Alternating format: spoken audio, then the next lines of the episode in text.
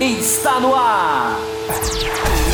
O mais tradicional podcast sobre corridas do Brasil. Os comentários e o debate sobre automobilismo de um jeito que você só ouve aqui.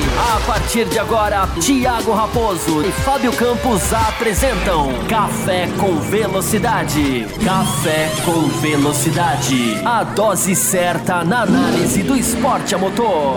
Para você que nos ouve no cafécomvelocidade.com.br, estamos começando a edição 650, mais um número redondo para a história deste programa que já está há 13 anos na estrada, levando semanalmente para vocês o melhor do esporte motor. Na semana passada nós fizemos dois programas, fizemos uma live aí no meio da semana à noite, que foi transformado em MP3 e foi publicado também. Então, se você ficou ligado no seu feed, você curtiu, precisava, né? Uma notícia como surgiu na quinta-feira sobre a ida do Ricardo para a McLaren no lugar do Sainz, que tinha ido para a Ferrari no lugar do Vettel. E nós recebemos alguns e-mails, então a gente vai voltar nesse assunto hoje, respondendo o pessoal que nos escreveu sobre isso. E também vamos falar sobre corrida histórica, corrida que foi votada no nosso grupo dos apoiadores. Lá no grupo dos apoiadores fizemos a votação entre as corridas que a Fórmula 1 colocou no YouTube e deu Silverstone 2003, uma bela vitória de Rubens Barrichello do Brasil. E para encerrar esse programa, nós vamos falar, né? Tivemos uma grande categoria uh, do automobilismo mundial que voltou neste, neste final de semana. Nós vamos falar como que foi a repercussão, como fizeram, que deu certo, se teve algo que não deu certo. Vamos falar sobre o automobilismo que está também voltando aos poucos. Para fazer esse programa comigo, tenho ele, Will Bueno, lá direto de Balneário Camboriú, Santa Catarina, ou Camboriú, né? Tem uma diferença lá que eu não entendo muito bem, mas Balneário Pissarras, é tudo junto, tudo a mesma coisa. Will, seja muito bem-vindo, mais um programa, edição 650, de certa forma histórica. É sempre bom comemorar números redondos. E vamos lá comentar um pouquinho mais sobre Ricardo, Vettel, Sainz. Você não esteve presente na live, temos algumas perguntas para a gente falar sobre isso. Saudações aos ouvintes do Café com Velocidade, saudações aos meus colegas de bancada e saudações ao podcast Café com Velocidade aí, completando 650 edições. Muito orgulho de fazer parte dessa a minha participação pequena nessa grande história e espero estar, estar presente na, nas edições 700, 750, 1000, enfim, que vida longa aí o Café com Velocidade. É, uma correção, tá? Eu, é Balneário Pissarras, né? não moro mais em Balneário Camboriú. Balneário Pissarras fica mais ou menos uns 40 quilômetros de Balneário Camboriú. E é isso aí, né? Semana agitada, não pude participar da live, mas ouvi a, a, a live, é, ouvi, não, não assisti, porque eu falei, poxa, eu ficar vendo, né, o, o Raposo e o, e o Fábio Campos, né? Não, né? Só ouvi tá bom. É, ouvi, achei bastante interessante os comentários e vamos responder os e-mails aí, porque esse assunto ainda rende bastante coisa. Com certeza. Então, morador de Balneário Pissarras, você que for visitar essa região, dê um toque em Wilber, é uma região muito linda. Tenho também ele, Fábio Campos, direto de Belo Horizonte, também uma das grandes capitais lindas deste país, capital dos bares, dos botecos. Você que gosta de uma boa pinguinha, chama o Fábio Campos, quem sabe ele te acompanha. Mais Fábio de Campos. jeito nenhum. Mais Fábio Campos.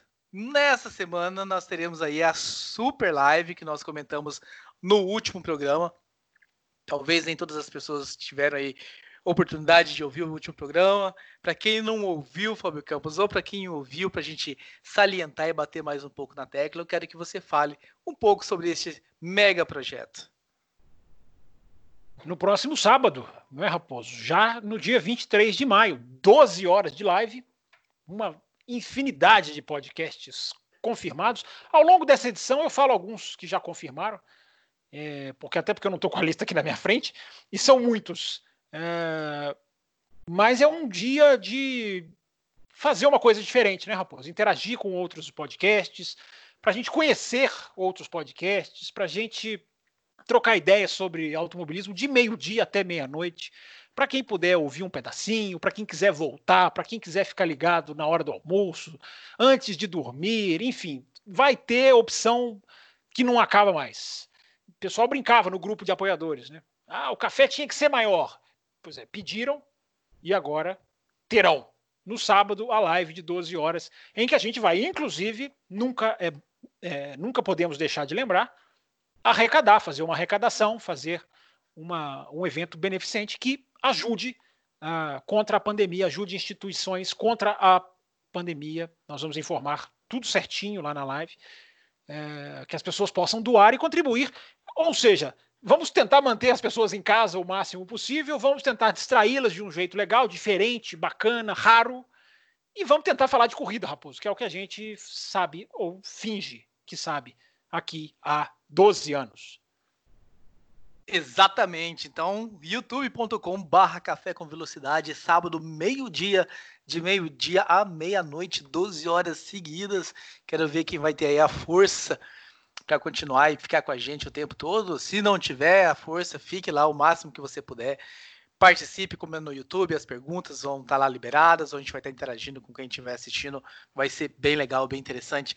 Você que curte aí, consome podcasts, videocasts de, de, de auto esporte, né, de motor e tudo mais vai ter a galera F1 Brasil, Boteco F1, Boletim do Paddock, já dando alguns spoilers aqui, dupla aerodinâmica, a Three Wide, velocidade.org, a Bárbara Franzin, né, que esteve aqui na fundação desse programa, vai estar lá, só para dar aí uma pimentada para você. F1 Brasil, então, grandes nomes do da podosfera nacional participando dessa, dessa iniciativa.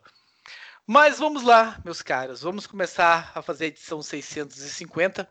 Nós tivemos uma semana bem atípica, né? Coronavírus, sem movimentação, sem corrida, mas a semana passada os bastidores da Fórmula 1 ah, deu o que falar depois do anúncio de que a Ferrari não fecharia com, com o Vettel. Nós, foi até inclusive tema do programa da semana passada. Nós já comentávamos aqui sobre possíveis substitutos, ficou até muito em cima de Hamilton ou Ricardo, pelas declarações né, do, do Ed Jordan, que o Hamilton iria, e da, do, do pessoal da, da Renault, de que não segurariam o Ricardo. E no fim, quem apareceu por lá foi Carlos Santos Júnior. Nós fizemos o programa do meio da semana e algumas pessoas nos escreveram, como é um assunto realmente muito importante, mexe com muito ali as estruturas. Um, tetracampeão que está sem lugar, que pode se aposentar uh, um, uma grande promessa que, que, parece estar errando aí um pouco no, nos seus caminhos e decisões uh, de futuro, que é o caso do Ricardo, e o Sainz, um piloto que indiscutivelmente teve uma progressão muito grande, mas será que o suficiente para sentar na Ferrari? São assuntos que a gente vai trazer. Já trazendo aqui, Fábio Campos, o Lucas Tinoco, que escreveu o seguinte: sobre a troca de pilotos, acho que a McLaren se deu muito bem pois substitui um bom piloto, Sainz, por um excelente Ricardo. Viu o Fábio Campos defendendo que Mercedes e Red Bull tentassem a contratação de Vettel para melhorar suas equipes? No entanto, fica o questionamento. Hoje, quem daria mais trabalho para Hamilton na Mercedes? Vettel ou Russell? Desde já, muito obrigado. Vamos lá, eu Estou, inclusive, ansioso para ouvir a opinião do Will sobre tudo isso, já que ele não estava na live. Ainda começa o programa nos menosprezando, falando que não, não, vou, não quero olhar para a cara desses dois. Enfim, já começa o programa tomando advertência. Eu não entendo essa paixão por advertência oh, que, esses dois, oh. que esses novos contratados têm. Né? Deve estar tá querendo nos dizer alguma coisa subliminarmente porque tem uma verdadeira paixão. Ele podia ter falado, vão lá no YouTube, gente, tá legal, estamos começando a investir nessa plataforma, tanta gente pedindo. Não, ele fala, não, não quero olhar para a cara desses dois. É, é triste. Mas, Mas falando sério, ah, só, pode falar, direito de é, resposta. Defesa, vai, vai, vai. É, é, o seguinte, né, poxa, eu, né, é, sempre falei aqui desde, desde o começo, né, olha, segunda-feira, uma segunda-feira por mês eu vou me ausentar Aí eu vou, faço todo aquele esforço para transferir o meu ferino para quinta-feira e os caras me marcam uma live na quinta-feira. É um absurdo, é um absurdo. eu me senti, eu me senti é, é, é, preterido nesse programa. Mas é um absurdo isso. Como que nós. Ele fala como se nós escolhêssemos a quinta-feira. Num dia em que McLaren faz o que faz, que Ferrari anuncia o que anuncia, ele vem dizer que nós escolhemos a quinta-feira. Tipo assim, vamos fazer na quinta-feira, não temos nada para fazer. Né? Não temos super live. A gente, a gente ligou lá, a gente ligou lá Minuto. Ô, Minuto, confirma aí o Sainz hoje, quinta-feira. Tá, assim, a agenda tá livre, hoje vocês podem confirmar. Nós não temos super live para preparar com quase 40 pessoas. 17, 18 podcasts, não tem que montar planilha disso, fazer um X maluco para fazer isso funcionar. Não, nós escolhemos a quinta-feira. Mas vamos falar sério, vamos falar sério, porque é, eu já até esqueci. Ah, ele perguntou da Lucas. Aliás, o Lucas é um, é um ouvinte muito bacana, interage com a gente lá no Twitter. No, no Twitter Quem daria mais trabalho para o Hamilton, Vettel ou Russell? Eu acho que, independente de quem daria, é, é, o Vettel, ele vive uma, apesar dele viver uma crise técnica, eu acho que isso é evidente para todo mundo. Inclusive é impressionante como a crise que ele vive corre o grande risco de fazê-lo sair da Fórmula 1 por baixo. Né? O cara ganha quatro títulos mundiais e vai sair da Fórmula 1 por baixo. E eu não estou dizendo que está errado. Eu não estou dizendo que está errado. Estou refletindo que é um acontecimento que pode, pode ser colocado em prática. Uh, porque eu já falei aqui várias vezes, né? questionar não faz mal nunca. É, eu prefiro questionamentos ao Vettel do que pessoas que simplesmente viram e fala, falam. É, ele tem quatro títulos mundiais. Não dá para questionar. Claro que dá. Claro que dá. É, análise de esporte é diferente de análise de resultados, embora os resultados sejam gigantescos. Mas a análise do Vettel a gente pode fazer, né, Raposo? Se não hoje, no próximo programa, a gente pode fazer dissecar o Sebastian Vettel. Apesar de tudo isso, eu estou dizendo que eu acho que ele daria mais trabalho. Eu acho que ele é um piloto mais pronto do que o Russell. E o que eu coloquei no Twitter, não sei se foi no Twitter que eu coloquei, enfim, é, CampusFB, inclusive, antes que eu me esqueça. É, o Vettel merece uma segunda chance. E isso eu acho ponto pacífico. Não sei se vocês, algum de vocês dois vai discordar. Não, tem que sair da Fórmula 1, já era, já deu. Eu não concordo. Foi mal na Ferrari? Foi. Foi engolido pelo Leclerc, embora o Leclerc tenha um mérito gigantesco, porque o que o Leclerc fez, é, para mim, está acima de qualquer expectativa. Errou também, tenho que melhorar também. Não o garanto como um Verstappen ou Hamilton, no sentido de já estabelecido, mas fez o que fez. E fez, e fez como fez. Agora, eu daria uma segunda chance para o Vettel. Vettel, vou terminar com uma seguinte reflexão. Vettel na Mercedes seria algo tão bombástico, teria até os seus, os seus valores mercadológicos. O Will gravou um vídeo sobre isso. Ao contrário dele, eu acompanho o trabalho dele, ao contrário do que ele pensa de nós, eu vou lá ver, ver a carinha dele, torcendo para ver a carinha do filhinho dele, que ele mal coloca nas lives. É, o Will abordou esse assunto.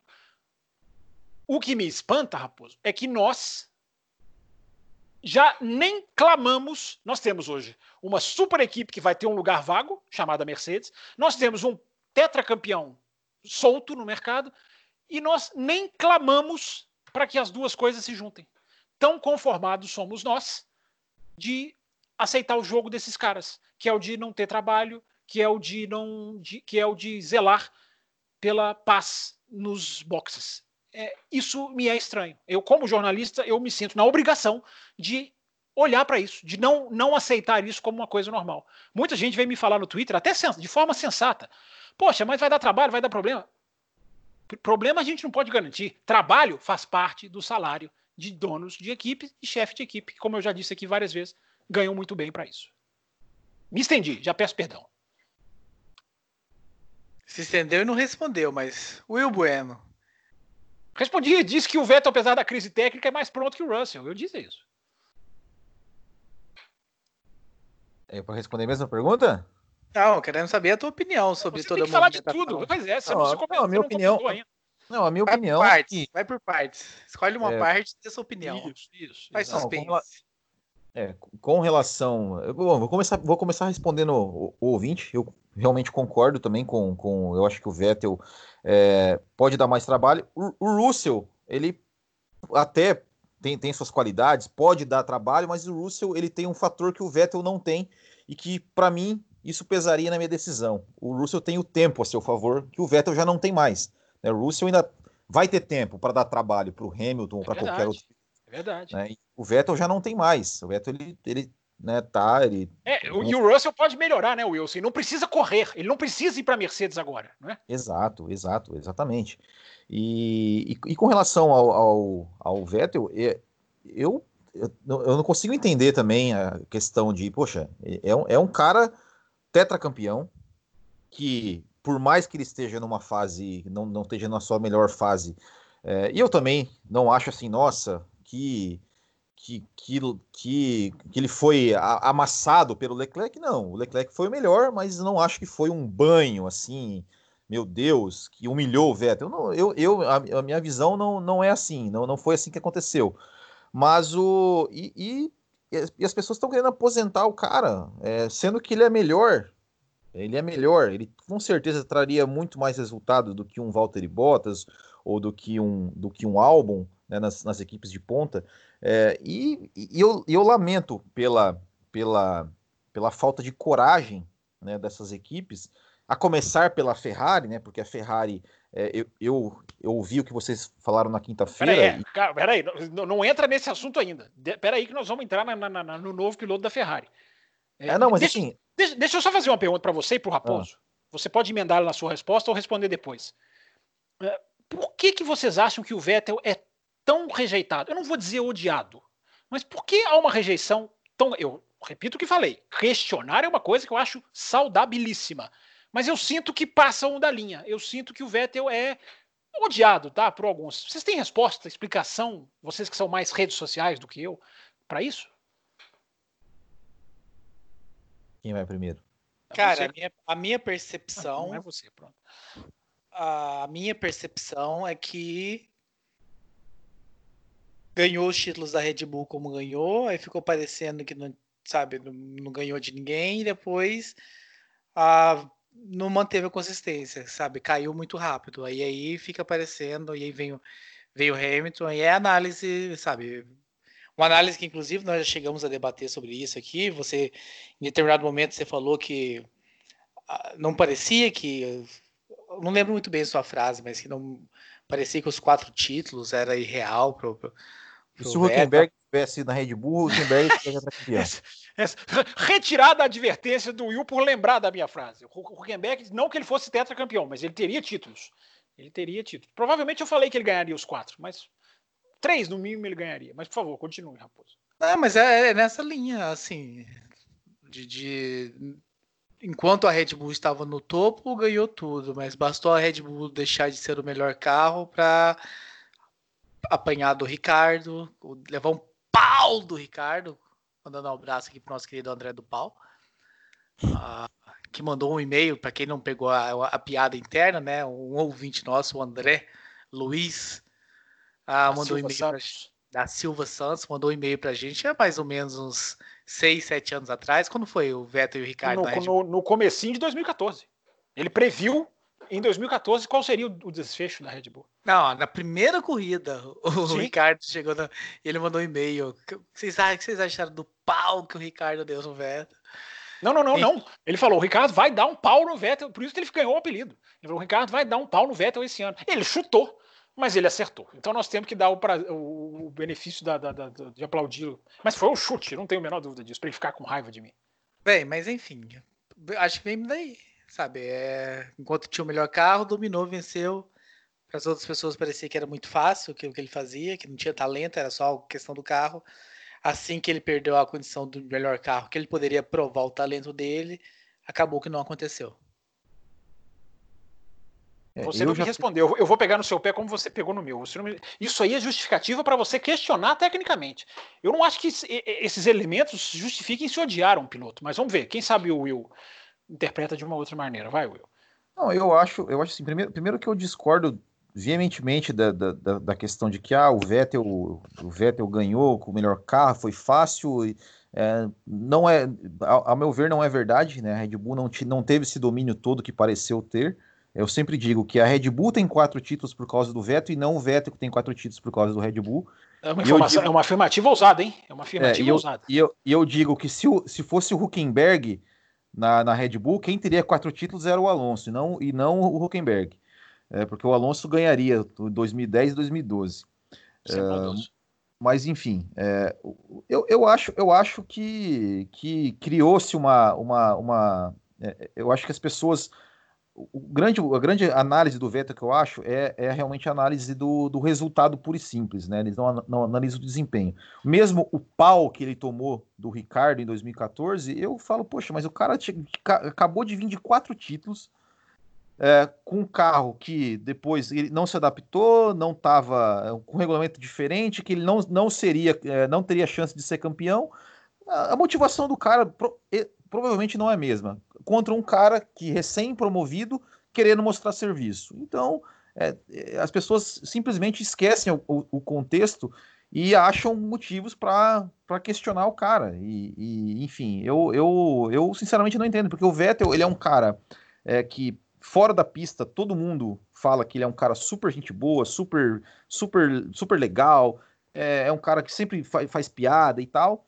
É, e, e, honestamente, eu não, eu não sei por que, que as pessoas amam odiar o Sebastian Vettel, amam aposentar o Sebastian Vettel, porque é, é, é realmente eu não, não, tenho, eu não tenho essa resposta, porque é, eu não vejo, não vejo por quê. O Vettel é um cara que, que é, eu não acho que, que a passagem dele na Ferrari foi, nossa, um fracasso.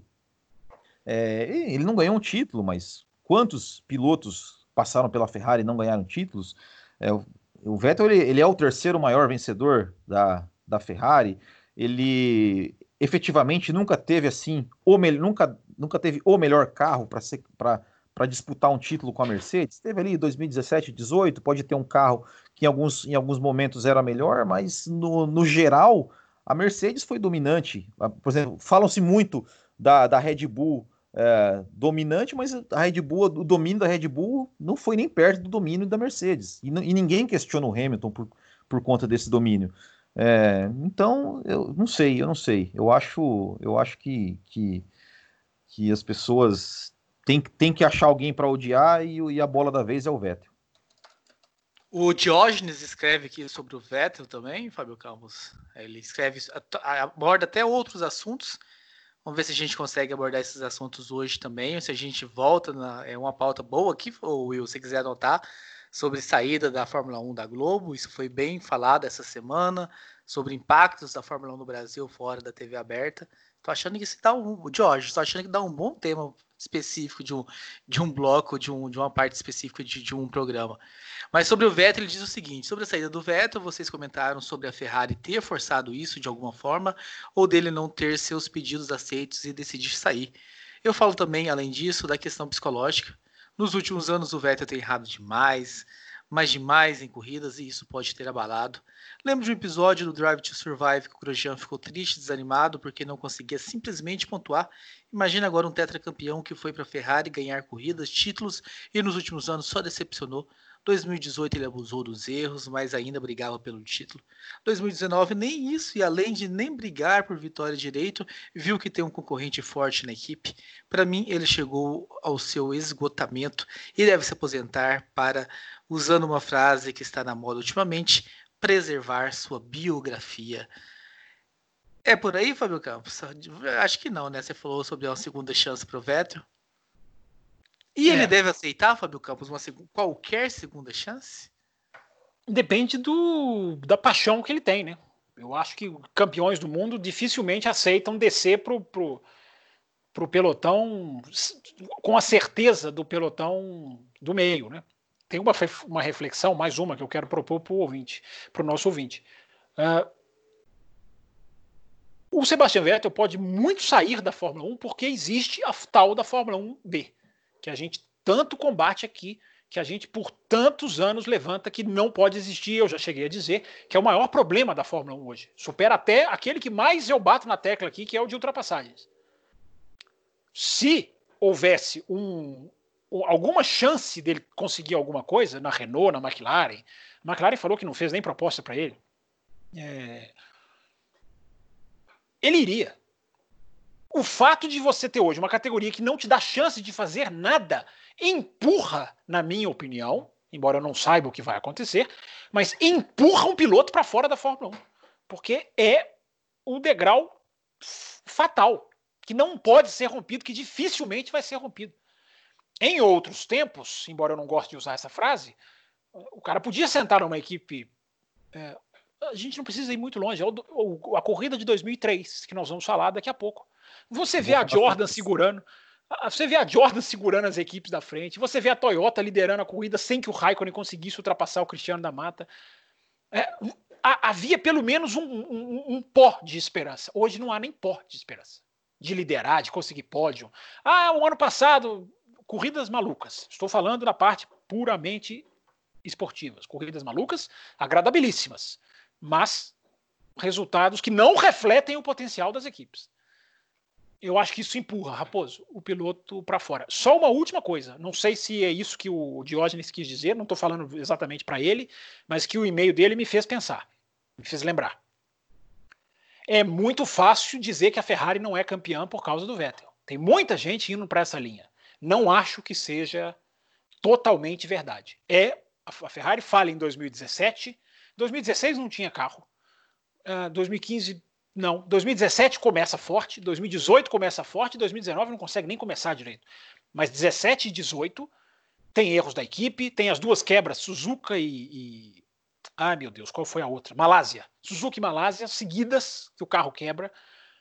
Em 2018 fica muito evidente o erro dele na Alemanha, mas também a Ferrari desenvolveu mal aquele carro a ponto de chegar nos Estados Unidos, trazer um chassi antigo e andar melhor. Então, todos têm culpa, todos. O Vettel tem, Claro que tem. Mas dizer que ah, só não foi campeão por causa dos seus próprios erros, não, os seus erros são graves, são numerosos para um tetracampeão. Mas não são eles que tiraram exatamente o título. Não são, não são, é igual Felipe Massa, 2008, campeão Singapura. Ainda bem que o Matheus não está aqui hoje. Mas é, é, é, é muito fácil apontar o dedo para uma coisa, quando há um conjunto que matematicamente foi o que contribuiu. Muito bem, espero que o Will tenha anotado aí, George, na sua outra sugestão de falar sobre Fórmula 1, não mais em TV aberta. Ah, lembrando que isso não é uma informação, foi algo que foi ventilado apenas. Pode ser que aconteça, pode ser que não aconteça, mas dá um bom tema. Quais seriam os impactos aí ah, nacionais se isso viesse a acontecer ou se vier a acontecer?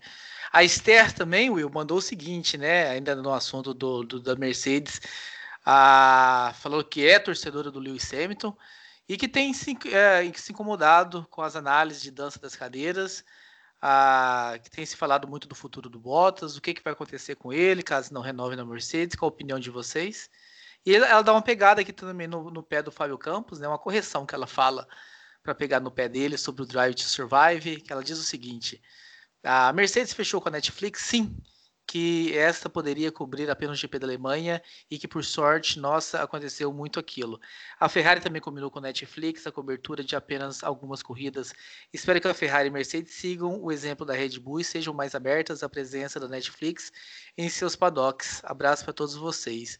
Eu não lembro Só... muito bem o que você falou sobre esse assunto, Fábio é, Carlos tá... Pois é, pois é. Só, uh, como é que é o nome dela, rapaz? Desculpa. A Esther dos Santos. Esther, ouvintes, mulheres, a gente sempre bate palma. Bate palma para todos. As mulheres recebem uma salva de, palmas ainda maior.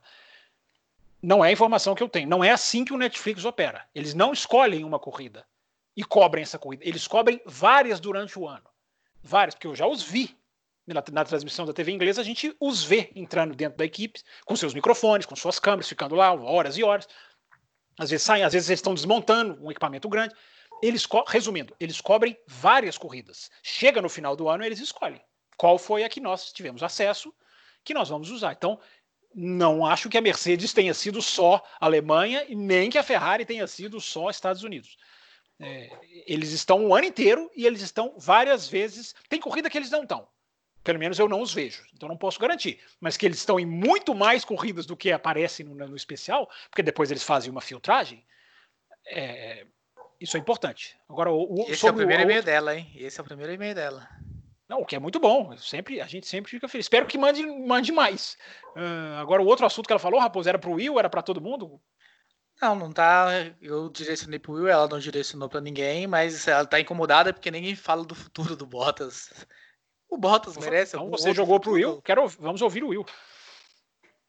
Eu acho que o futuro do Bottas, é, é, então, que até eu, eu, eu ia entrar nesse, na, na questão assim da, da, da, falta de coragem das equipes, né? Porque, como eu falei da Ferrari, se ela tivesse coragem, ela teria, ela tivesse, teria mantido Bottas, ou o Bottas, o, o Vettel, é, e da mesma forma a Mercedes. A Mercedes, se ela tiver a coragem de levar o Sebastian Vettel, é, aí o, o, Bottas vai ter que, vai, ele vai ter que voltar para o meio do pelotão, né? Vai ter que, talvez uma Renault, talvez, não sei, uma Haas. Eu acho que, que que o Bottas, estando livre no mercado, ele é um nome interessante que, que para várias equipes do grid.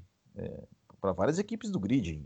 Inclusive até, talvez até Red Bull no lugar do, no lugar do álbum, não sei por que não, né? Porque é, com essa, essa, entre aspas, cultura da Fórmula 1 de ter um cara, um, um cara é, rápido e um cara para não incomodar, né? De repente é, é, é, esse é esse o caminho do Bottas. É, e, e para as equipes de meio de pelotão é excelente ter o Bottas, porque ele é, um, ele é um piloto bom, ele é um piloto constante, ele é um piloto que marca pontos com, com frequência, dificilmente comete erros e tal. Uh, mas eu, eu, eu é, acredito que é, em, em a Mercedes não, não se é, não ousando em trazer o Sebastian Vettel, o futuro do Bottas é renovar aí por mais tempo para ficar ali como fazendo o que ele faz, cumprindo o papel dele, que convenhamos, ele faz bem, né? Que é o de, de ser o segundo piloto. É, não sei até que ponto a, o Russell vai ficar ali jogado na, na Williams. Eu acho que em algum momento o Bottas há de, de, de, ceder esse lugar de, de escudeiro. Talvez na hora que eles perceberem que está quase chegando no momento do Hamilton também, para começar a preparar um, um substituto, alguém que chega na equipe, corra ali um ou dois anos ao lado do Hamilton para substituí-lo. O Gabriel Savaf. Gabriel, depois você vê, você fala se a gente escreveu, falou o seu nome certo aqui. S-A-W-A-F. Olá, pessoal do Café com Velocidade. Meu nome é Gabriel, sou de Curitiba e, para alegria do Fábio Campos, este é meu primeiro e-mail também queria oh, informar. Dois, hein? Dois, a primeira na mesma edição, que maravilha. Também queria informar o Fábio Campos que eu escuto o podcast deitado na minha cama. Ah. Minha dúvida fica na questão das danças das cadeiras dos pilotos nas equipes do grupo Red Bull. Na live da última quinta, os senhores Raposo e Campos comentaram sobre o Vettel ir para a Red Bull e o álbum ser rebaixado para a AlphaTauri para ficar na espera de voltar ao time principal. Eu fiquei com uma dúvida na cabeça.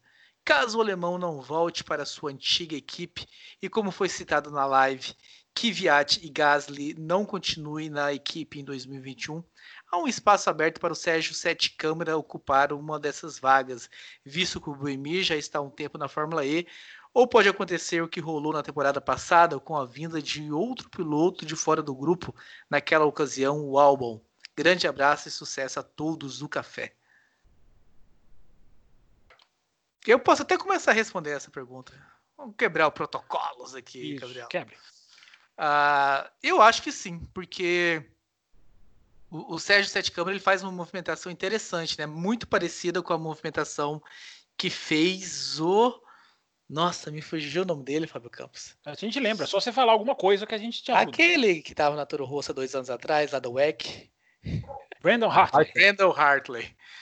Que era do grupo, foi tirado do grupo e volta para o grupo para assumir uma vaga. Né? O, Brandon, o Hartley volta já para assumir a vaga.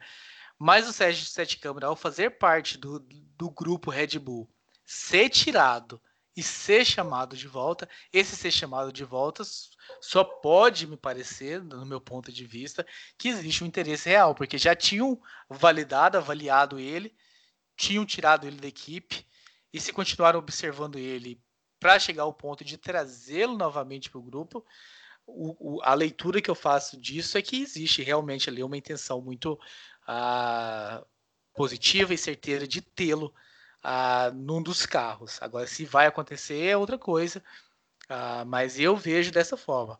Quero ouvir o senhor Fábio Campos. Se é a mesma leitura que você faz. Ah, Raposo, eu acho que apesar do que a mídia brasileira vende, alguns jornalistas bem tietes, inclusive, é, um piloto ser, não, não é o seu caso, mas um piloto ser piloto de testes, para mim, não aproxima de uma vaga necessariamente. Pelo contrário. Nem no grupo Toro, nem no grupo Red Bull, que tem a É, é, é boa, boa, boa, boa questão. O grupo Red Bull tem um vácuo de. É isso que o ouvinte citou no e-mail, né? Que o histórico, falamos. né? E o histórico de fazer. de colocar os seus pilotos. Sim, sim. E, e, e acho que acima de tudo isso há um problema que nós falamos na live de que os dois pilotos que estão na, na AlphaTauri é, são pilotos absolutamente tapa-buracos. A, a, equipe não tem confiança neles. Eles não têm futuro na Fórmula 1, apesar, a não ser que eles façam alguma coisa que nunca fizeram nas suas carreiras. É, então, isso, isso sim pode ser um fator nesse jogo. Agora, no geral, Raposo, apesar da Red Bull talvez tenha essa chance maior, como você falou, no geral, o piloto de testes, ele tá lá encostado, ele, ele, não se, ele não mostra, não se mostra como piloto de outras categorias. Nem os pilotos da Fórmula 2 hoje em dia, o que eles fazem na pista conta tanto, porque é o cheque que define, é o programa de, de, desenvolvimento que já define antes do campeonato começar, sobe quem tem equipe o, o, o bancando, ou sobe quem tem muito dinheiro. Isso, essa tendência é pode se agravar ainda. Eu postei lá no meu Twitter uma entrevista com o Magnussen, que ele fala uma coisa muito interessante. Ele fala: a invasão de pilotos pagantes na Fórmula 1 pode ser muito maior a partir de agora. Porque as equipes vão estar mais quebradas, vão precisar mais de dinheiro, patrocinadores vão fugir. Enfim, esse, esse, essa pancada que eu uso essa expressão que o vírus vai trazer, que ainda não chegou. A pancada ainda não chegou, mas ela vai chegar. O tamanho dela, não sabemos. Mas a Fórmula 1 não vai passar ilesa de tudo isso, porque ninguém no mundo vai passar ileso de tudo isso. Ainda mais um esporte que gasta bilhões, que se movimenta pelo mundo inteiro. Então, Raposo, eu acho que não. Teoricamente, não.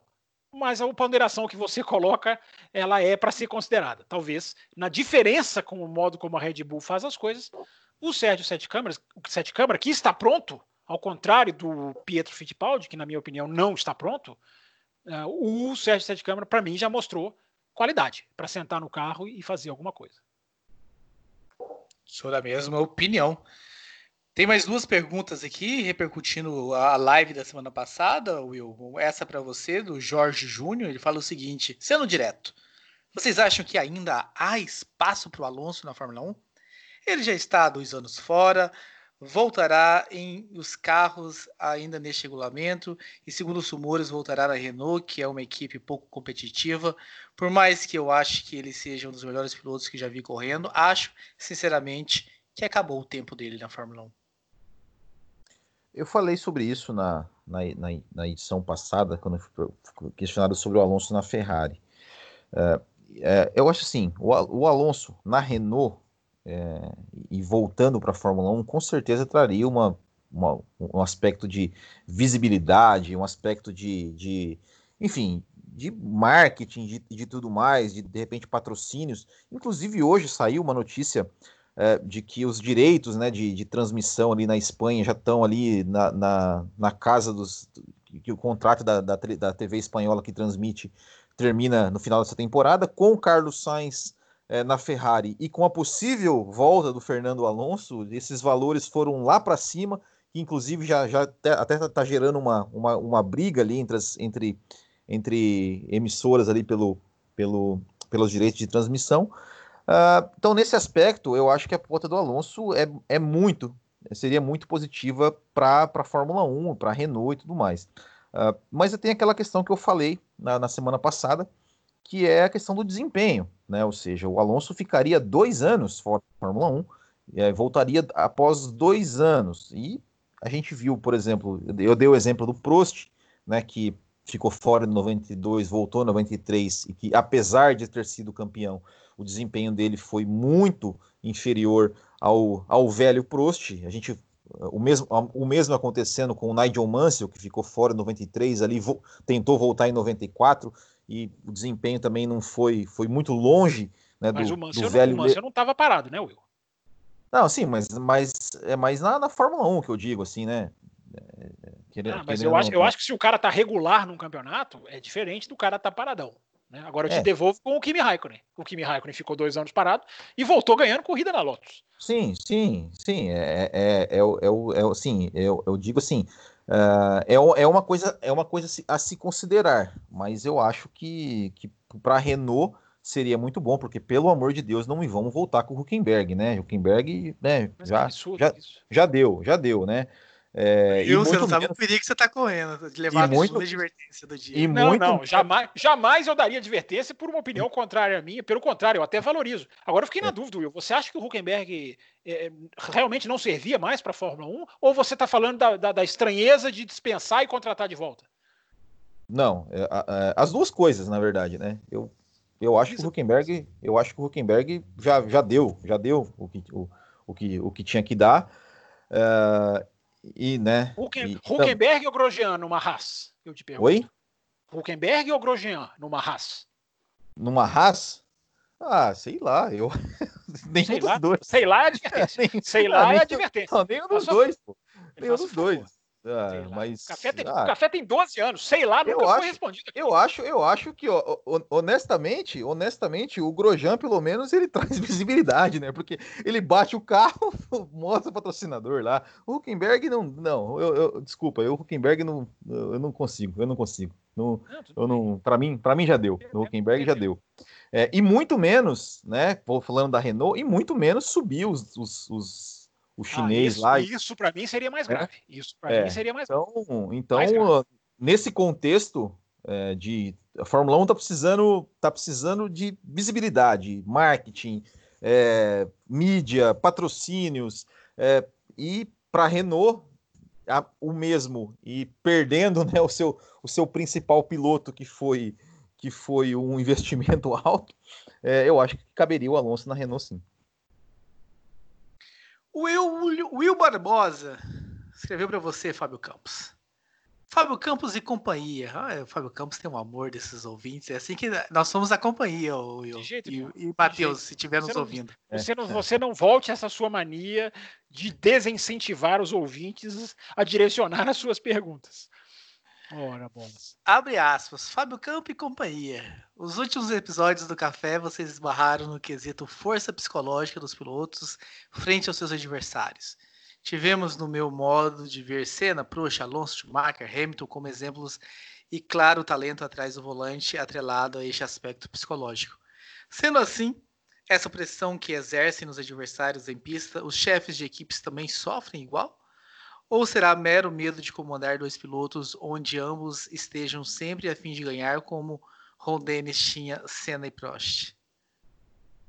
Pressionados eles são, são muito pressionados. Eu já contei aqui no Café, eu já contei no Loucos, eu conto sempre isso.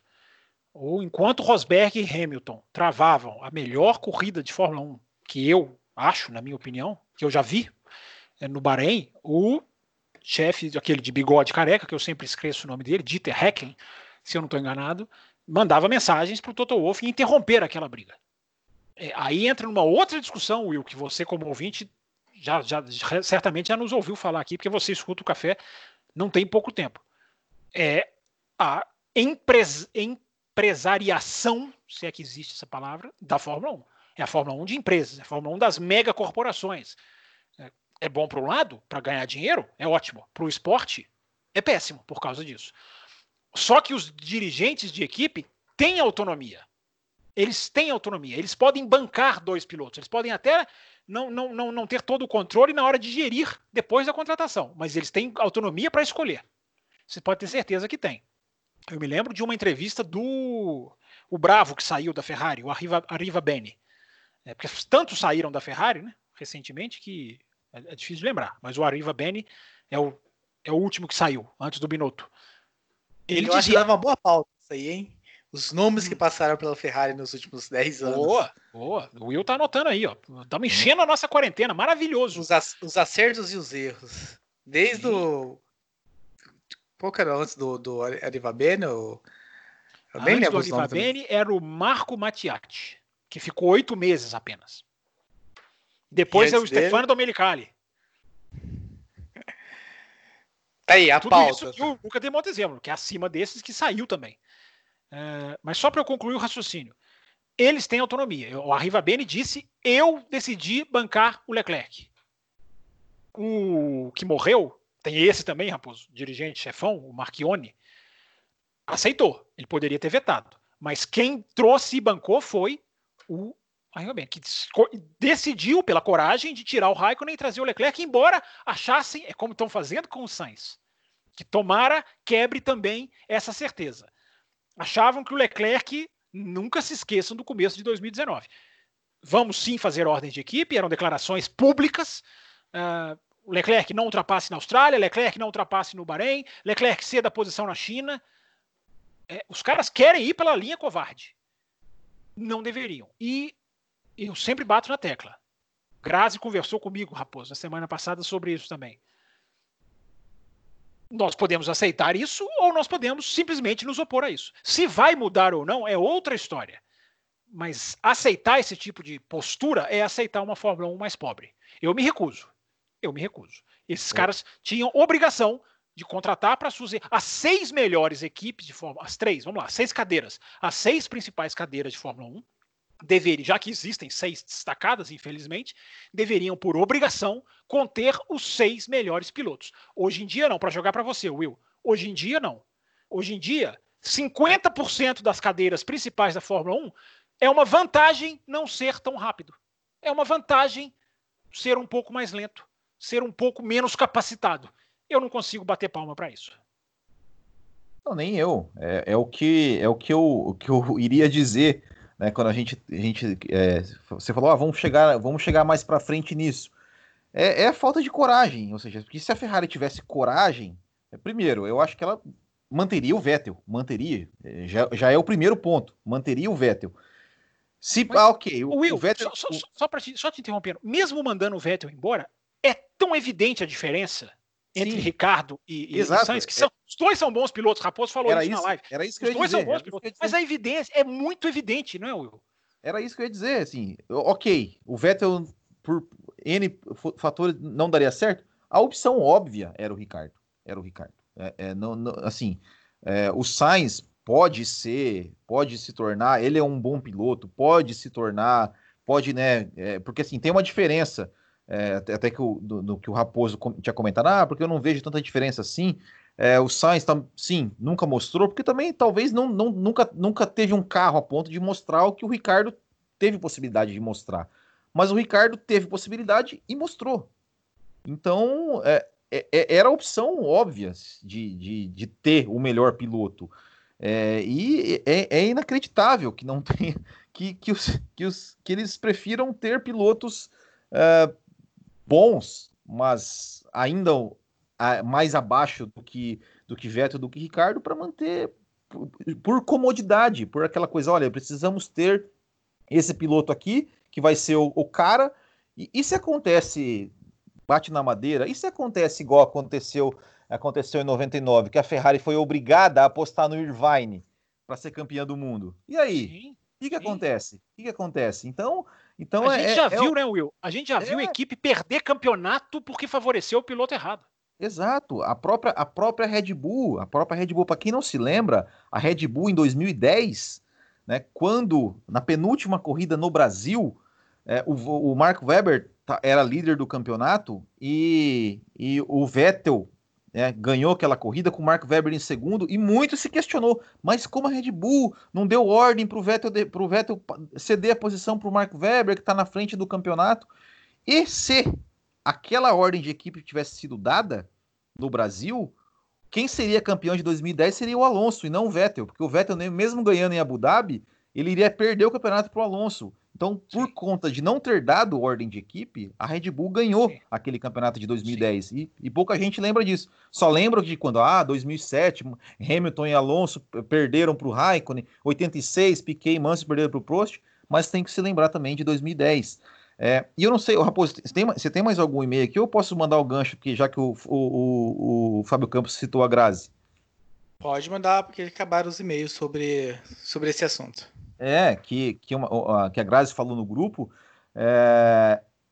Agora, tendo a temporada de 2020, acontecendo a temporada de 2020, imagina como vai ser a Ferrari. Você acha que o Vettel, o Vettel vai, vai aceitar alguma ordem de equipe? Alguma. Olha, dá o vácuo ali. De como vocês nenhum. imaginam esse 2020 na Ferrari, né? Porque a gente está falando em 2021, mas ainda tem, esperamos que tenha 2020, né? É verdade, concordo. Não tem, não vai, não, ele, com o contrato ele não respeitou. Ele declarou guerra. A postura dos dois o ano passado foi de, de pensar em si próprios. E a Ferrari não aguentou isso, né? Porque se fala que a Ferrari até surgiu a notícia de que a Ferrari nem sequer ofereceu o contrato para o Vettel. Nem é. sequer ofereceu. Foi assim, tchau, obrigado. O que é sinal por embaixo de não conseguir domar os dois pilotos, né? Tudo, tudo eu tendo a acreditar nessa teoria, porque foi muito rápido. Vettel na terça, os outros dois. O próprio Zac Brown deu uma entrevista para Sky falando: nós já estávamos conversando há muito tempo. É, não foi tudo rapidinho. Os anúncios foram todos juntos, mas as, as coisas aconteceram com muito mais antecedência. E só para fazer, parafrasear Raimundos, que é o tema do Discoteca Perdida lá do Auto Radio Podcast, entre lá e ouçam, eu quero é ver o Oco, eu quero mais é que o Vettel realmente dê que muito trabalho. Que dê muito trabalho lá nessa, nessa Ferrari essa, essa temporada. Will, bem rapidamente, já que a gente vai mudar de tema daqui a pouco, mas eu não quero mudar de tema sem ouvir você falar de Ricardo e Sainz, porque o, o Campos pediu para você se, se, concentrar em Vettel no começo, depois a gente foi para Alonso, a gente foi para Bottas, mas a, a, a, mudança que realmente aconteceu, te ouvir também falar sobre isso. Olha, como, como eu falei, né, eu acho que, que a Ferrari, a primeira opção da Ferrari deveria ser o Daniel Ricardo, mas nada contra o Sainz, eu acho que o Sainz é um bom piloto, é, mas é, a Ferrari contratou o Sainz achando que ele vai ser segundo piloto. Espero que ele não seja, que ele não tenha essa mentalidade Valtteri, Bot, Valtteri Boteniana, né, de, de baixar a cabeça e aceitar e, aceitar ordens, né, que ele que ele realmente, como o Fábio Campos diz, seja o Leclerc do Leclerc e, e, e né, vá para cima e, e, e, e vê, vá com mentalidade de vencedor e não de, de, ser, de ser segundo piloto. E sobre o Daniel Ricardo, uh, eu ele não foi, não foi, não, não teve opção para é, pela Ferrari. É, eu acho que a McLaren era, era, era o melhor que ele poderia esperar. Né? E, e é claro que assim ele não vai. É, Daniel Ricardo vai ter que ficar no mínimo mais dois anos sem pensar em ser campeão. Né? Não, não tem a menor condição de ser campeão na McLaren.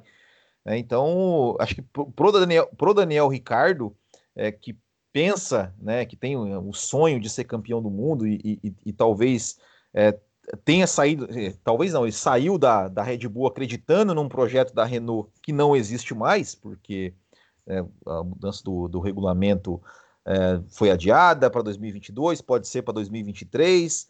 Uh, para ele ficou complicado, né? Ele vai ter que torcer para que a McLaren acerte um carro aí em 2022 ou 2023 para que ele possa, quem sabe, brigar por um título. E se isso acontecer, né, o Ricardo já vai estar tá ali com seus 33, 34 anos, então talvez ele nem tenha uma chance de brigar por um título na Fórmula 1, o que para mim seria uma pena. Posso cumprimentar, Raposo, rapidinho? porque eu sei que o nosso tempo já está não, indo. Não, não, poderia, mas com esse pedido Educado, cativante, educado e cativante, eu, eu, eu vi o, o, gatinho do Shrek olhando para mim agora com aquele olhar pidão. Por favor, prossiga. Muito obrigado pelo gatinho, inclusive. É, uma, uma coisa que nós não exploramos muito na live, não sei nem se mencionamos, ouvindo o Will falar sobre aquilo que nós dizemos, dissemos da postura né, do piloto. É, existe um fator que o Sainz traz com ele que eu fico, eu estou curioso para ver como vai pesar em toda essa história. Chamado Carlos Sainz, o pai. O pai. Se o Verstappen, que não tem um quinto do peso Max, o, o Jos, Jos Verstappen não tem um quinto do peso do Carlos Sainz. Mencionamos isso na live. Mencionamos, mas né, talvez não tenhamos explorado. É, o eu quero ver como o Carlos Sainz vai, o Carlos Sainz sênior vai agir ali. Se ele vai estar tá ali, se ele vai falar grosso, se ele vai se impor, às vezes até sem abrir a boca, porque ele tem um tamanho em que ele, com, com o olho, ele diz o que ele quer dizer. É, eu, isso pode ser o fator que vai desequilibrar esse 1-2 que a Ferrari quer privilegiar primeiro e segundo piloto. Esses caras não aprendem, né, gente? É impressionante. O que eles ganharam ano passado, bateram no Brasil, bateram. Mas o que eles ganharam? Eles ganharam uma nova estrela porque apostaram. Fossem covardes, estariam com Raikkonen e Vettel. Até onde teriam chegado? Esses caras não aprendem. Se privilegiar primeiro e segundo piloto fosse filosofia para garantir título, a Ferrari não tinha um campeonato em 15 anos. É isso. Muito bem. Passando agora para o segundo assunto da edição 650, para quem está assistindo no YouTube. Nós estamos começando o segundo bloco. Vá lá ouvir o primeiro bloco, onde nós falamos ah, eu não sei sobre. Se tem alguém assistindo no YouTube depois do que o Will fez na abertura do programa. É, é que, eu, esses, eu... Programa, é que esses programas do, do, que não são as lives não tem as nossas imagens, né? É uma imagem fixa, então ah, é verdade, pode ser que, Pode, pode ser que, que dos programas eles acompanhem para a gente falar sobre o Grande Prêmio de Silverstone de 2003, uma vitória maravilhosa do Rubinho Barrichello, uma atuação ah, bem interessante. Não largou muito bem, a gente vai falar sobre alguns detalhes dessa corrida.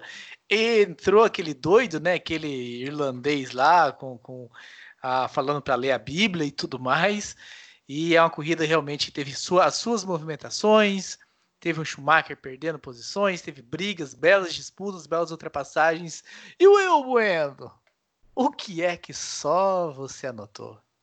Olha, anotei algumas coisas interessantes, mas é, para falar, né, é uma, uma, belíssima corrida de uma ótima temporada, na, na, ao meu ver, é uma temporada de 2003 que tem, tem algumas características que eu, que eu acho que é legal frisar, que primeiro, é, para mim, o melhor sistema de classificação que já existiu na Fórmula 1, que era o piloto vai lá, faz uma volta, marca o tempo e deu.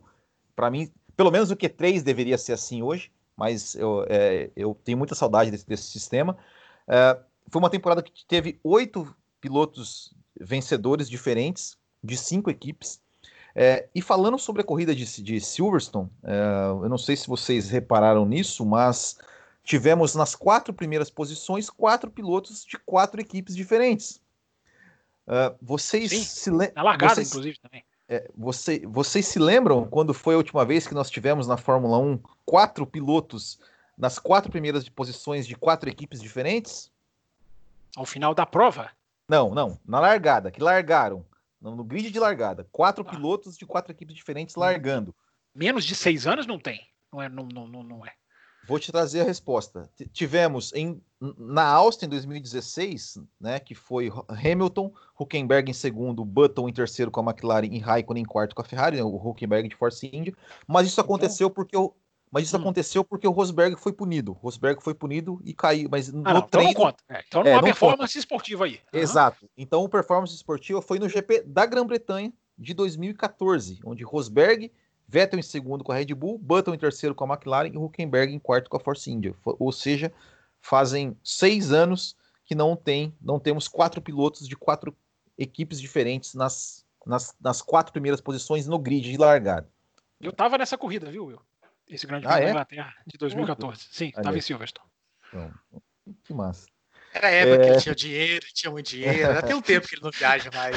o mundo! O mundo tinha dinheiro, ninguém tem é, dinheiro mais. É. Ô Will, teve um, teve um ano, cara, que ele foi pra Espanha, aí deu agosto, ele foi pra Bélgica, ele voltou pro Brasil e oh, na semana seguinte ele tava em Monza. Poxa, é, mas, mas, foi, não, mas foi porque tinha um Tudo arranjo isso? financeiro.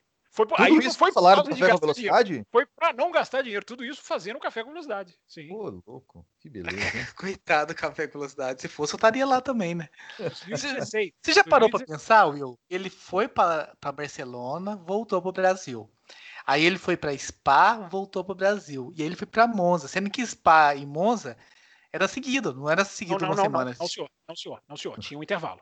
Tinha um intervalo. Não, duas semanas. Seguido que eu falo assim, não tinha uma prova. Mas, é, seguido que eu tô falando, não tinha prova entre elas. Ah, sim, sim. Não, é, é. porque eu já fiquei direto de Spa para Monza quando era um domingo seguido do outro. Nesta que eu não fiquei, porque não era um domingo seguido do outro, só registrando. Pô, que, poxa, por que, que eu não fui contratado nessa época, então? Isso se chama simulação. Eu simulei o que, que é cobrir a Fórmula 1. Vai para casa, volta, pega voo, fuso horário. Eu quis simular, ora bolas. Simulei e sofri. Ora, como não? É, mas, mas é, só voltando aqui, né? Bom, a, a, a largada do Rubinho, a gente, acho que o, o Raposo já, já, já comentou, né? Mas uh, é, o, ah, o, o, não do precisa louco... falar todas de uma vez, não. Pode ah, não, mas assim, ó, é do louco invadindo a pista. É, eu, eu não tenho como esquecer. Toda vez que eu vejo essa corrida, eu, eu assisti na, na, transmissão internacional, mas é impossível esquecer o vai morrer do Luciano Burti na transmissão nacional, né? Quando o cara, quando o cara invade a pista. É, mas uma coisa que eu, que, eu, que, eu, que eu destaco dessa corrida também, é que a gente até comentou um pouco antes. Foi, foi do é... Reginaldo, não não, não porque... foi, do, foi do Luciano, foi do Luciano, foi do Burt. Foi Luciano não tava, cara. Eu assisti tava, pela tava, transmissão sim. nacional. Eu assisti pela tava. transmissão nacional, velho. Não, foi, foi. Era o Burt, sim. Foi o Burt. Ele acabou de ver a transmissão nacional? E hoje, a transmissão nacional, cara. É. Quem não, falou então? Bem. Quem falou a frase? Bom, é cara, não tinha, não tinha o Burt na transmissão. Mim, não, mas quem falou a frase? Alguém, fa alguém falou. Eu me lembro que alguém falou vai morrer. Não é o nobre narrador? Eu acho que foi o nobre. Não, alguém não, falou, mas não, tava. É eu tava, na sala de, eu tava na sala de espera do, do de um médico mas, na hora que eu tava assistindo essa parte. Não, mas, mas, enfim. É, mas uma coisa que, eu, que, que, que, me chamou a atenção também nessa corrida, que a, além das, das ultrapassagens belíssimas do Rubinho, é, essa, essa briga né, de, de, de, várias equipes, né, o da Mata liderando por 13 voltas com a Toyota e, e aguentando o ritmo né, do, do, do Raikkonen. E é uma coisa que assim, eu sou, não sei vocês, mas eu sou um defensor da, da volta do reabastecimento, porque eu, é, permite esse tipo de coisa, né? Tipo, é, uma estratégia diferente, o carro mais leve na frente do mais pesado, é, e, e, conseguindo manter é, um ritmo e, e segurar e, carros maiores, vamos dizer assim. e uma última coisa que eu, que eu, além das ultrapassagens, é o Rubinho fazendo as flying laps antes do pit stop, que fez com que ele voltasse muito próximo do Kimi Raikkonen e depois pudesse fazer a ultrapassagem. Fábio Campos, as ultrapassagens do Rubinho. Primeiro para cima do do Montoya, não foi? Ou foi do, do Ralf, Ralf, Schumacher? O Ralf falou Schumacher. Até, falou até um uau do narrador. E depois para cima do Kimi Raikkonen. Manobras maravilhosas. Qual foi a mais bonita, Fábio Campos? Ah, não. Aquela do Raikkonen que ele dá o X eu acho a mais bonita. Ele dá o X na ponte, debaixo daquela ponte, e o Raikkonen escorrega, vai, toca duas rodas mais, na grama. Né? Parte de Silverstone que não que existe, mas não está mais no, no, Não, ela existe, inclusive quem. Pois é, quando eu fui a Silverstone, vão, vão transformar essa curiosidade em informação útil, né? É, aquilo ali é um lugar que hoje é aberto ao público, Raposo. Então você anda ali, você senta ali debaixo daquela ponte, é, aquele lugar está ali preservadinho. E eu não sei se vocês repararam, mas a Wellington Strait, que não é usada nesta versão de 2003, já existia. Isso eu não sabia, mas você via nas câmeras. Vocês não repararam nisso, porque, como eu digo, vocês nunca reparam em nada.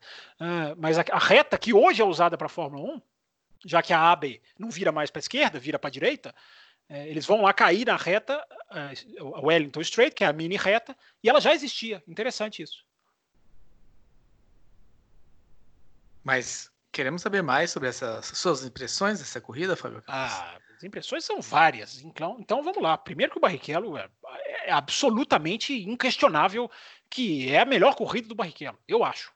É, 2000 em Hockenheim foi, foi aquele show, aquela surpresa, o desafio de andar com pneu seco na chuva, mas essa prova, tecnicamente, é como Silverstone 2019, né? Por que, que Silverstone 2019 foi muito boa? Porque, tecnicamente, a prova foi muito boa. Por, por que, que ela foi a melhor, né? Que eu estava querendo dizer de todas as, as que tivemos em 2019. Porque, porque não é a surpresa, não é o, a reviravolta, não é a chuva, não é um piloto como o Verstappen na Áustria que ganha a corrida, carrega a corrida sozinho.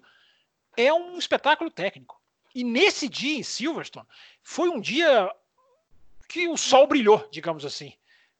Porque muita gente fez corridas impecáveis.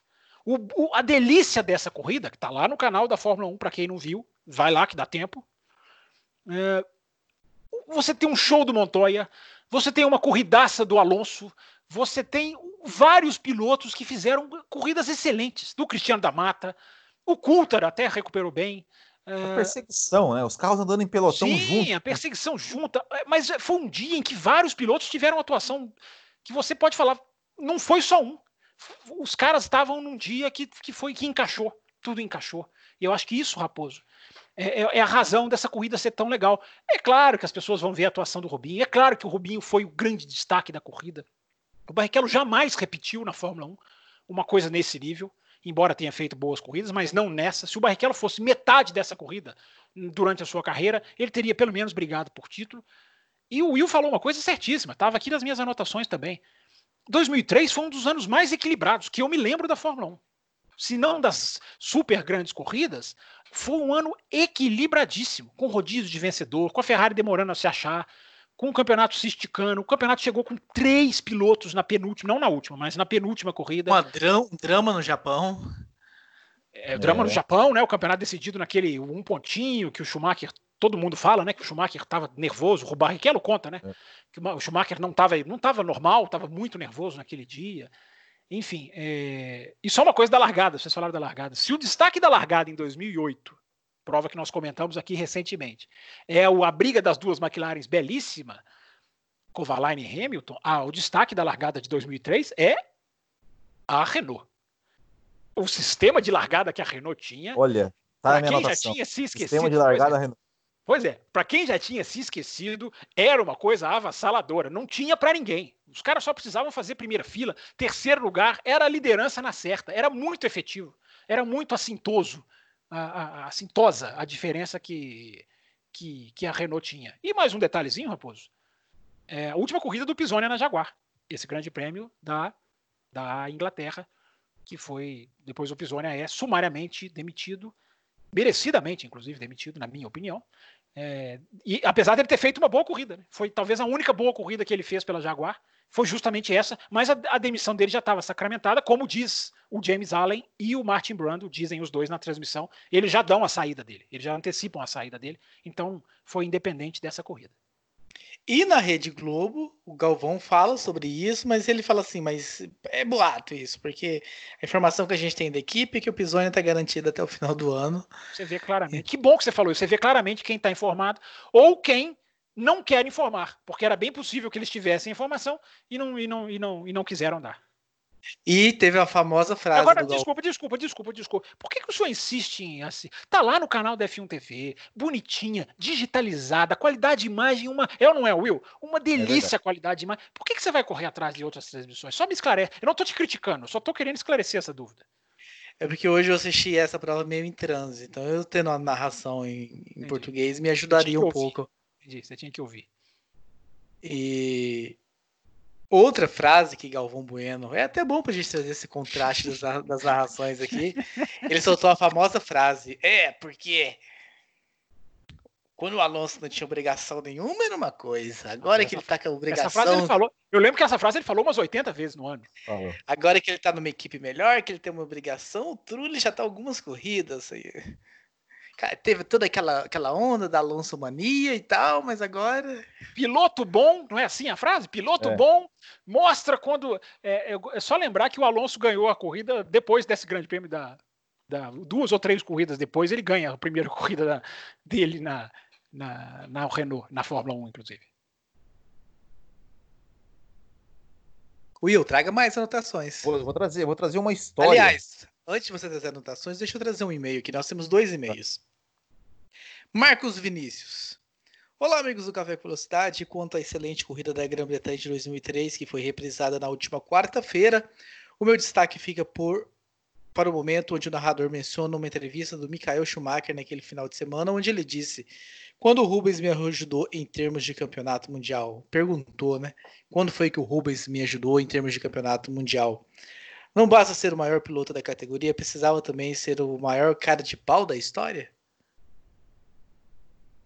Coisa que é relatada também na transmissão da Globo, que o, o Rubinho fala, que o Schumacher dá essa declaração de que nunca foi ajudado pelo Rubinho. E aí o Reginaldo Leme termina falando: essa vitória do Rubinho é mais uma grande ajuda para o Schumacher nesse campeonato. Se fosse Kimi vencendo ou se fosse Montoya vencendo, as situações dele estaria mais complicada. Querem comentar? a declaração ah, do Schumacher? Eu concordo com o Schumacher. O Rubinho, eu não acho que o, que o, o Rubinho. É, o Schumacher a, ganhou os títulos por mérito dele, não foi por, por, por conta do Rubinho. Talvez em 2003 a vitória na Suzuka que ajudou, mas né, nessa corrida ainda não tinha ajudou, mas não ajudou, mas não é que em Sacramento matematicamente. É, é então. Se ele não, não ganhasse, o Schumacher era campeão do mundo. Só é, então, então eu concordo com o Schumacher. O Rubinho pode ter uma ou outra corrida ali que né, a gente lembra da Áustria 2002 e tudo mais, mas uh, em, em que o, mas que não que fez o, diferença, que não fez que não diferença fez, nenhuma. Não fez diferença, exato, exatamente. Então eu, eu concordo com, com o Michael Schumacher.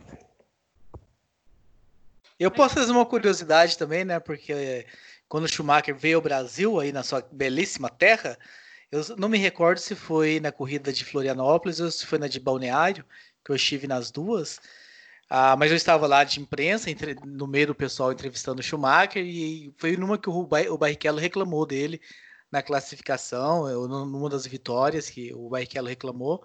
E aí ele soltou a frase: esse é o Rubens, né? Reclama quando perde e reclama quando ganha. Que ele tinha ganhado, mas tinha feito uma reclamação. É. Por isso que eu sempre mas... digo: a fechada do Schumacher em 2010 na Hungria é um. Não aguento mais esse cara. É, para mim, ali é uma, é uma falta de paciência pessoal com o Barrichello. Mas deixa eu contar uma história do Rubinho, que o Rubinho contou, inclusive, esses, esse, nessa quarentena aí, em uma live que ele participou e perguntaram para ele sobre essa corrida e ele falou que ele falou que dos pneus, que, né? Ele conta dos, dos pneus, pneus, né, Will? Dos, sim, dos sim. pneus, exatamente. Que ele conta sim. que eu, eu, não lembro quais eram os compostos de pneus que tinha, mas enfim, ele, ele, ele contou que ele ele colocou lá que o melhor pneu para ele era o macio, né? Que ele um, pneu macio era o, era o melhor, que ele que ele sentiu que era o melhor que ele tinha. Mas quando ele foi escolher, quando ele foi falar, né, pro pro Jean Todt, lá pro Ross Brown, é, qual pneu que ele queria correr, ele falou que ele queria correr com o médio, porque ele sabia que se, eles, se ele falasse o médio, é, eles iam botar, a equipe ia botar ele de, de macio para que, que ele não fosse... Ou, bot, ou botar o bom no Schumacher, né? É, ou botar o bom no Schumacher, exatamente, né? Então por isso ele falou, ah, e dessa vez deu sorte, porque eu falei um, é, eles escolheram outro que, que eu, eu que era o que eu queria e o, o resultado foi esse aí. E só, só mais coisa... um.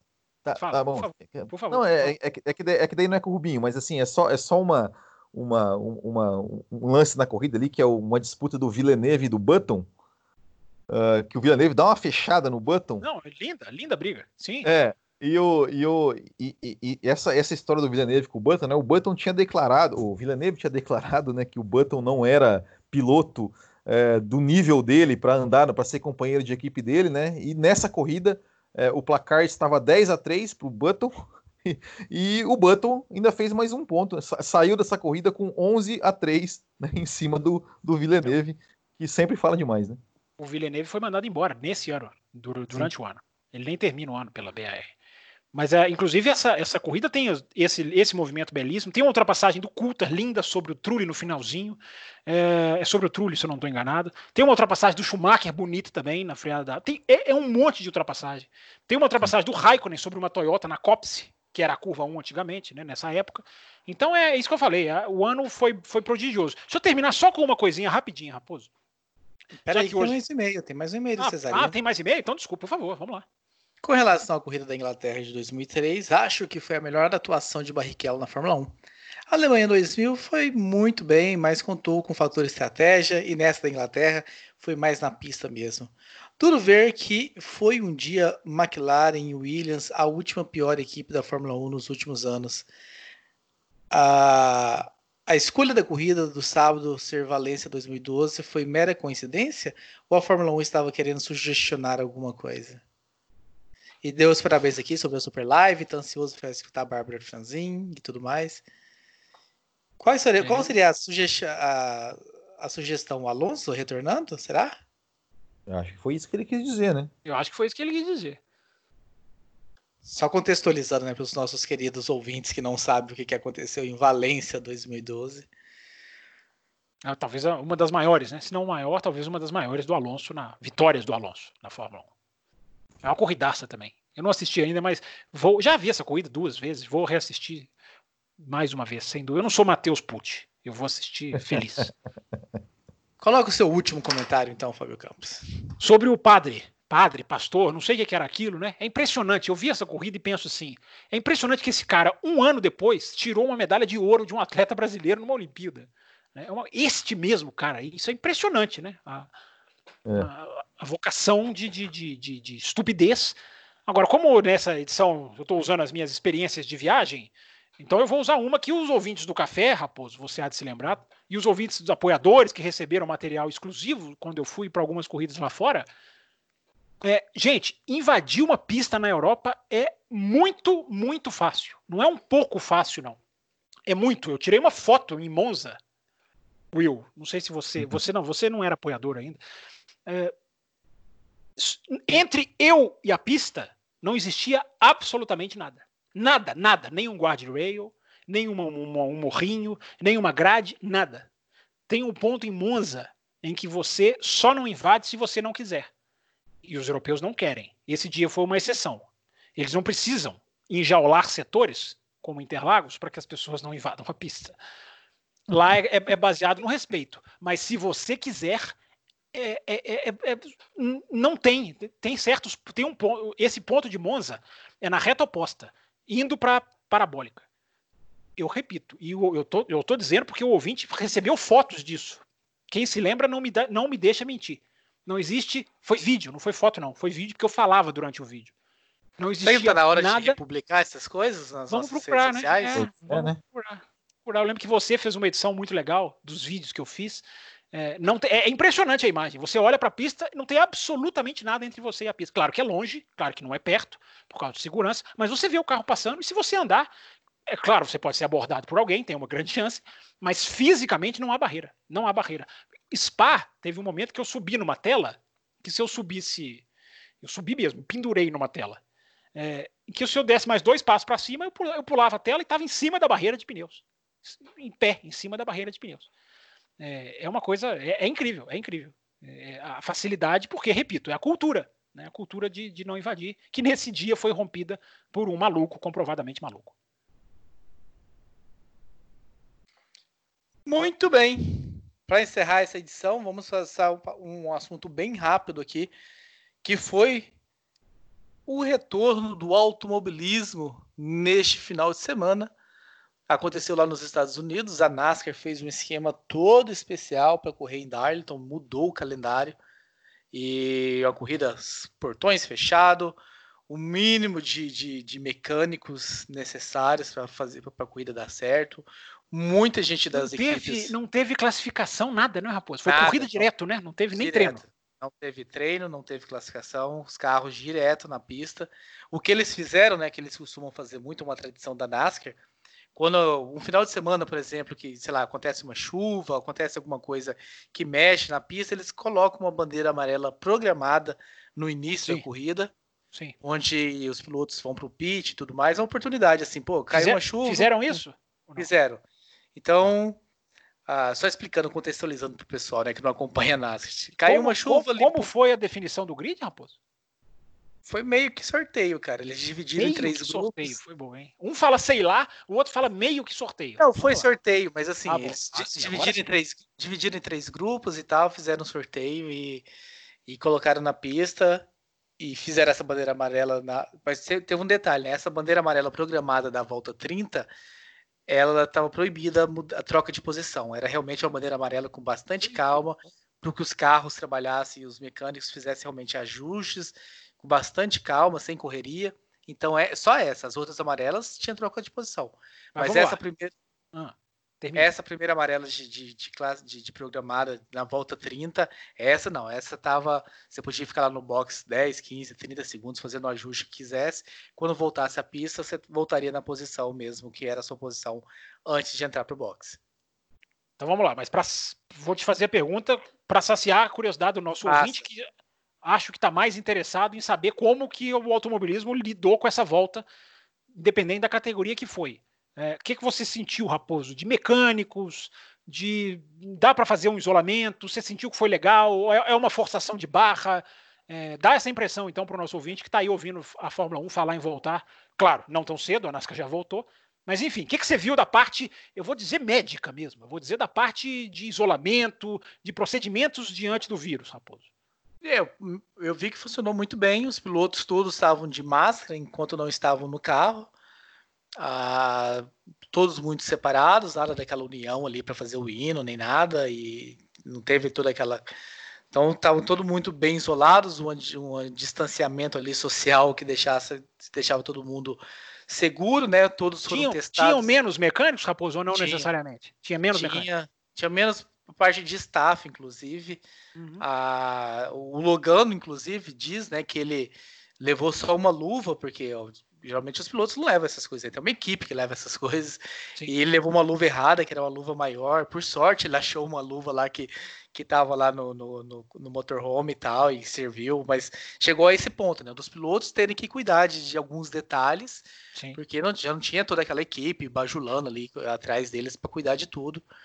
Então foi uma corrida que deu certo, né? Tra trabalho, trabalho da imprensa normal, pouca gente, menos repórteres, Pouco, repórteres bem, de casa. Bem menos. Não, bem menos. Ah, usaram bastante drones para substituir câmeras, né? Então, em vez de estar o cara da câmera ali, um cara no drone no caminhão separado ali, controlando, então, para expor menos esse o pessoal que estaria de repente ali exposto mais próximo às outras pessoas, usaram muito drone que é a novidade, né? A NASCAR até então não estava usando drone e veio com, com drones para ajudar. Então teve essa mudança de, de, de, transmissão. Equipe de reportagem completamente reduzida, só o pessoal realmente de, de imagens. Foi a então, Fox? Então, só, só o Fox americana? Foi, foi. Só o necessário. Compra só. Todos que não eram, que não tinha papel nenhum ali estavam, não estavam lá no, no, em Darlington, onde foi a corrida. Então, funcionou muito bem. Corrida teve todas as suas voltas, foi uma corrida disputada, teve emoções, mas uh, tirando isso assim, pelo que eu vi, muita segurança. A imagem que dá é que. É possível. É possível. Tanto é que a Indy também tá, tá voltando, né? A Indy já tá já conversando em datas, já falando até inclusive de 500 milhas de Indianápolis, já aconteceu em junho, em julho, com público. É, eu acho que talvez seja. Mas eles já marcaram para agosto, não tem como antecipar, já marcaram, acho que 23 de agosto. Eu, eu vi hoje uma conversa, talvez seja aquela outra Indy, então, não sei, de, de, mas de falando de, de, sobre essa possibilidade. Uma Stock Car, né? Eu sei que o pessoal da Stock Car, o presidente da CBA, o Dadai, estava de olho, mandou até mensagem para o Fox Sport, que eles estavam o mundo do, do, do esporte motor estava de olho no que a NASCAR estava fazendo para ver se daria certo, como que aconteceria, como seria, quais seriam os procedimentos e tudo. Última, então, uma última pergunta para você. É, a questão de testes. Você tem informação de como a NASCAR trabalhou isso? Não teve, não teve teste nenhum, nem treinos, nem nada, né? Não, não, não, não, não, não, não. Eu estou dizendo testes é, ah, de médicos. COVID. Sim. Até onde eu sei, todas as pessoas que, que foram elegíveis para entrar no circuito foram testados, para ter certeza que não, tem, não tinha nem, ninguém contaminado ali. Então, imagine que as equipes falaram, olha, equipes, manda a lista aí de quem vai estar tá, e esses aí, esses que vão estar no, no circuito, quem esses são realmente necessários estar, esses vão ser testados. Então foram todos testados, todos de máscara ali dentro e, e funcionou. Obviamente a gente discutiu isso aqui ah, em alguns programas atrás sobre a diferença de uma categoria nacional para uma categoria mundial, né? Porque ah, quando se pensa em Fórmula 1, a gente tem que pensar em países de fronteiras fechadas, de não circulação, a dificuldade que é de passar por toda essa parte burocrática, toda essa parte de, de embaixadas, de, de... É quarentena, né? Quarentena.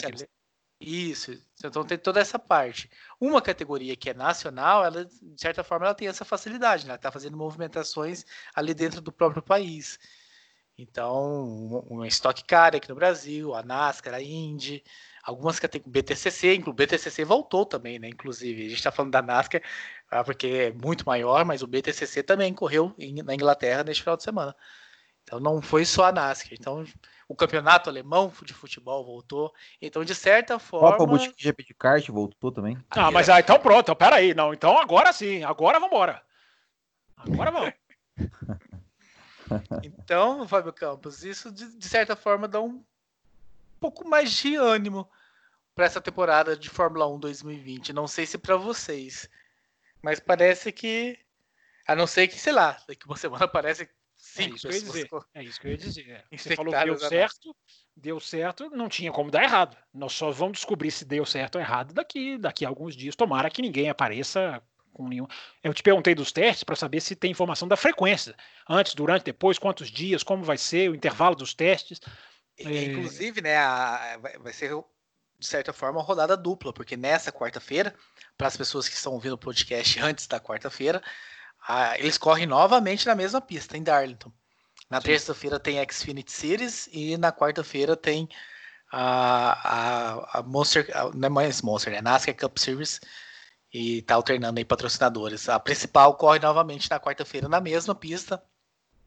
A NASCAR na tentativa uh, de ter as 36 provas do ano, tá colocando aí nesse comecinho provas duplas, mais duas provas por semana aí no mesmo circuito.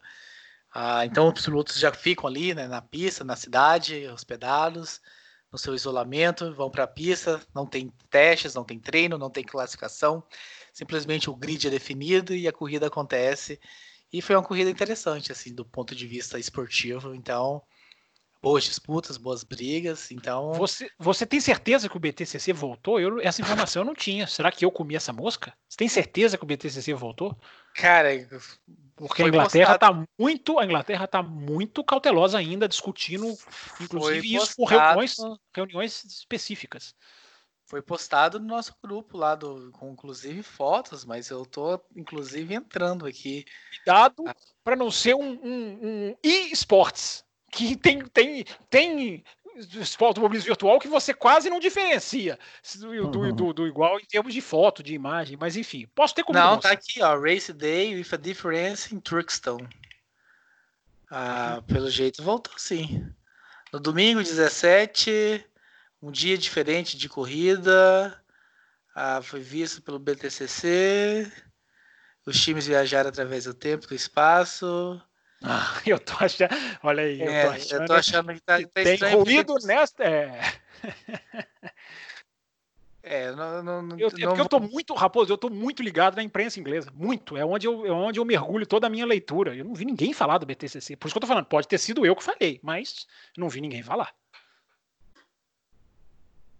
É, a gente vai correr atrás dessa informação, porque a informação que eu tive realmente do, lá no grupo, no nosso grupo, vou puxar a orelha de quem colocou essa informação lá então, se for mentira, que fez a gente fazer pagar esse papelão aqui ao vivo, mas ah, eu vou dar a corrida. Eu tô olhando aqui o calendário, né? O calendário tá com primeira corrida para 1 de agosto, então é, então, realmente tá, tá corrigida, parece... tá corrigida a informação. Senhor, poderia encerrar, o senhor poderia encerrar o programa antes que o Valese. Eu não quero passar 12 horas com o Valese no sábado, tendo que aguentar desaforo. Eu quero saber do Will, se o Will quer ter alguma coisa a, a somar sobre esse fato, não da NASCAR em si, mas do fato do automobilismo voltar, se ele acha que é significativo, qual a visão dele. Qual Já que ele não falou nesse bloco, eu, eu sou um cara democrático, eu sou um âncaro que gosta de ouvir todos.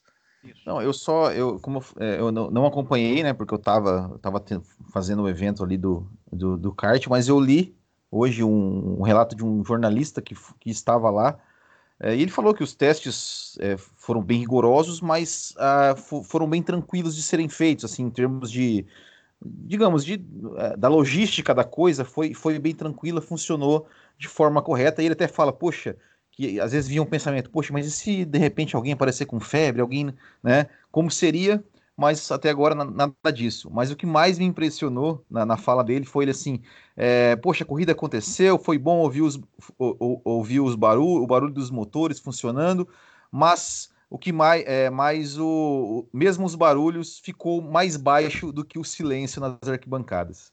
Boa. Que, que isso realmente é, é não é, podemos estranho. nos acostumar com isso. É, é, é. necessário? É necessário. Mas é, é sempre bom estar atento a isso. Uma última coisa só.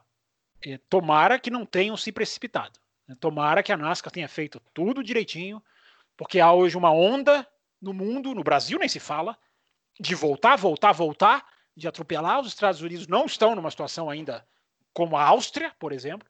Tomara que não tenham feito nada. Eu vi uma frase do Bubba, uma, uma, uma, uma declaração do, acho que é o Bubba Wallace, Raposo, que ele falou: tem muita gente torcendo para dar errado, para a gente dá com os burros na água. E eu fiquei pensando nessa frase dele. É uma, é uma frase que tem muito a ver com o mundo de hoje, né? Em que está se politizando remédio, vírus, decisões. É, tomara, eu só estou dizendo isso. Não, não vou emitir juízo de valor nenhum. Só torço para que Fórmula 1, NASCAR, Indy voltem sem atropelar. Essa declaração que o cara da Fórmula 1 deu, o médico, vamos correr mesmo se tiver caso positivo, é um absurdo. É declaração de nível presidente do Brasil, para falar o mínimo uh, é o Idaí deles. Não pode. Que, que, o, que, o, automobilismo, que o automobilismo volte. A última frase, que o automobilismo volte. mas que volte sem irresponsabilidade, porque nós ainda estamos vivendo uma pandemia. É isso, meus caros. Lembrando que sábado tem a super live youtube.com/barra café com velocidade. Contamos com todos vocês a partir do meio-dia, vários podcasts uh, sobre esporte motor, 17 podcasts, quase 40 pessoas confirmadas que estarão. Cada hora redes. entra um, sai outro, volta um, é uma maluquice. Vocês vão ver. Então vai ser bem interessante, muito tema legal discutido. Contamos com todos vocês. Coloquem aí na agenda. Edição 650 termina por aqui. Um abraço a todos vocês e até semana que vem. Termina aqui Café com Velocidade, o mais tradicional podcast sobre corridas do Brasil. Sempre com Thiago Raposo e Fábio Campos. Café com Velocidade. Café com Velocidade. A dose certa na análise do esporte a motor.